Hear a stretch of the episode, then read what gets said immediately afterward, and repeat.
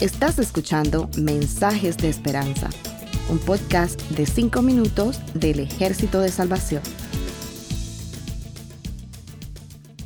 Hola, soy el mayor Josué Prieto del Ejército de Salvación. En la carta a los romanos, Pablo intenta explicar todo el proceso de redención, pero no como una serie de instrucciones al estilo de los libros de automejoramiento muy populares durante las dos pasadas décadas. Hay que hacer esto y después lo otro y al final hay que hacer algo más. No.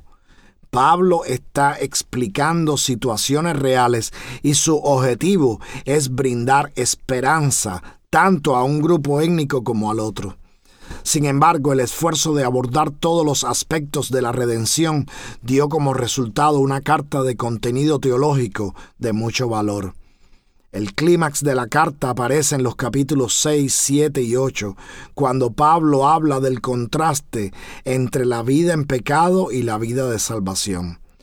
Cuando habla del pecado tiene que presentar la condenación como resultado de éste, y cuando habla de la vida de salvación tiene que hablar del andar en el Espíritu. Son muchos versículos como para estudiarlos en solo cinco minutos. Sin embargo, quisiera hablar hoy de esa frase que Pablo menciona en Romanos 8, 1 al 2. Vamos a leerla. Por tanto, no hay ninguna condenación para los que están unidos a Cristo Jesús, los que no andan conforme a la carne, sino conforme al Espíritu, porque la ley del Espíritu de vida en Cristo Jesús me ha librado de la ley del pecado y de la muerte.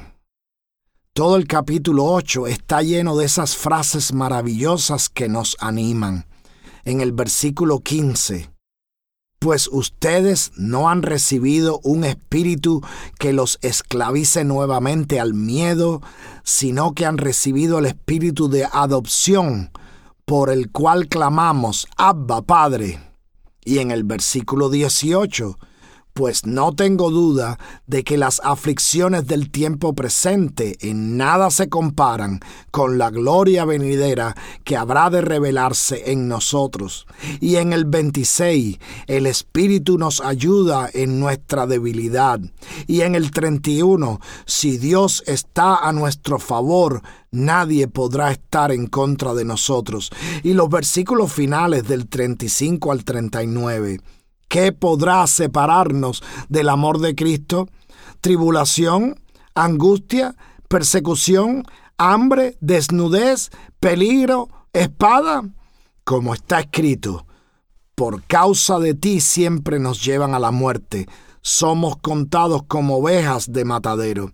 Sin embargo, en todo esto somos más que vencedores por medio de aquel que nos amó por lo cual estoy seguro de que ni la muerte, ni la vida, ni los ángeles, ni los principados, ni las potestades, ni lo presente, ni lo porvenir, ni lo alto, ni lo profundo, ni ninguna otra cosa creada nos podrá separar del amor que Dios nos ha mostrado en Cristo Jesús, nuestro Señor. Es un capítulo maravilloso, lleno de garantías. Me recuerda ese papel que acompaña a los equipos electrodomésticos o a los vehículos. Cuando compramos uno de ellos, nos dan unos papeles y entre ellos hay uno que es bastante especial. Es la garantía. La garantía nos da seguridad. Hay garantías de por vida y hay garantías limitadas. El capítulo 8 es lo que yo llamo una garantía limitada. Y muchos de ustedes se estarán preguntando, ¿por qué el mayor estará diciendo que es limitada? Si me dan la oportunidad, les explico.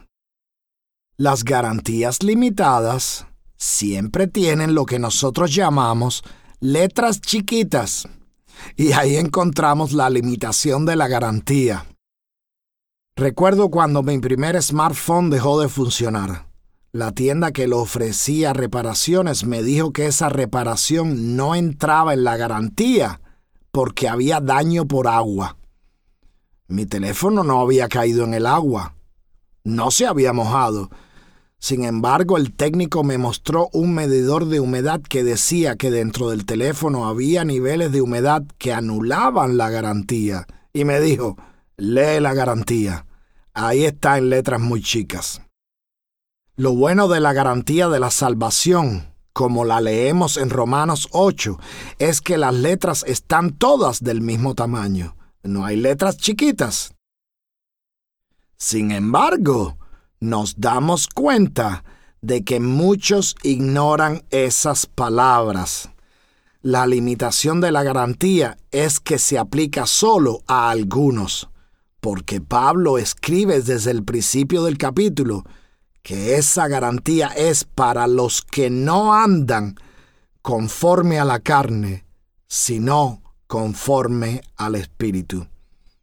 La salvación está disponible para todos puesto que Cristo murió por todos. Y el andar en el Espíritu es más fácil que andar en la ley, porque todos violamos la ley si no tenemos la ayuda del Espíritu. Así que andar en el Espíritu es muchísimo mejor y más fácil. Sin embargo, no podemos olvidar que andar en el Espíritu es absolutamente necesario. Hermanos, Aférrense a las promesas de Romanos 8, pero no ignoren la condición de esas promesas. Ellas fueron escritas para aquellos que han renunciado a caminar conforme a los deseos pecaminosos de este mundo y han decidido caminar en el Espíritu. Y podemos hacerlo porque, por la gracia de Dios, ya estamos libres de la esclavitud del pecado. Que el Señor les bendiga y nos haga vencedores por medio de Jesús. Gracias por escucharnos. Para conocer más sobre nuestros programas, por favor visita salvationarmysoundcast.org. Dios te bendiga.